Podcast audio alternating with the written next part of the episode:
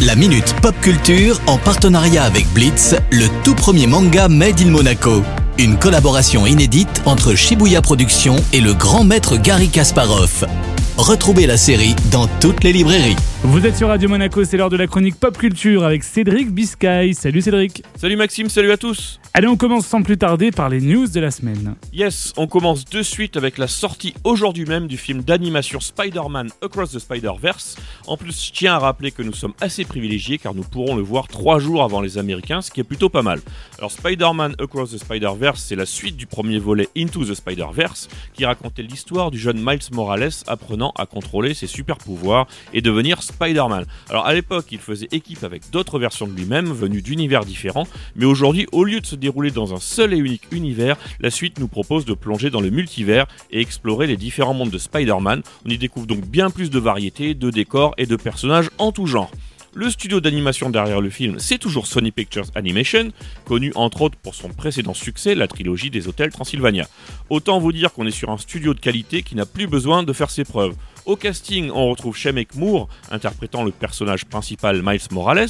On a aussi Hailey Steinfeld, hein, qui prête sa voix à Gwen Stacy, que l'on a pu notamment voir dans la série Hawkeye, et Oscar Isaac, qui joue Spider-Man version 2099, et que l'on connaît pour son rôle dans la dernière trilogie Star Wars.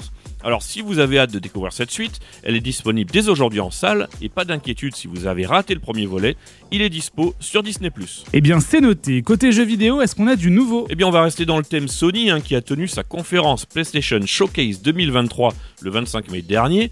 Alors vous vous en doutez, hein, comme toute conférence jeux vidéo du moment, un grand nombre d'annonces ont été révélées. Celle qui a le plus marqué les joueurs reste sûrement l'annonce de Metal Gear Solid Delta Snake Eater, un remake du troisième volet de la franchise.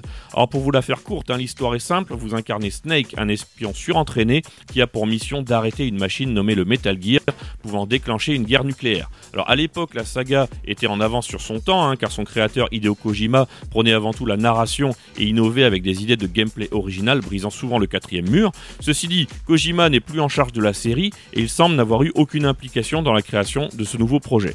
Pour l'instant, seule une bande-annonce cinématique a été révélée, donc pour ceux qui veulent voir du gameplay, il faudra attendre encore un peu. Aucune date de sortie précise n'a été annoncée, si ce n'est que le jeu devrait sortir courant 2024 sur PS5, Xbox Series XS et PC. Alors pour ceux qui n'ont pas eu la chance de découvrir la franchise Metal Gear Solid à l'époque de la sortie et qui n'ont pas envie d'attendre jusqu'en 2024, Sony a pensé à vous, hein. en automne prochain sortira le Metal Gear Solid Master Collection Volume 1, offrant la possibilité de rejouer aux trois premiers volets du jeu sur PS5. Merci beaucoup Cédric pour toutes ces news et à la semaine prochaine. Ciao ciao La Minute Pop Culture en partenariat avec Blitz, le tout premier manga Made in Monaco.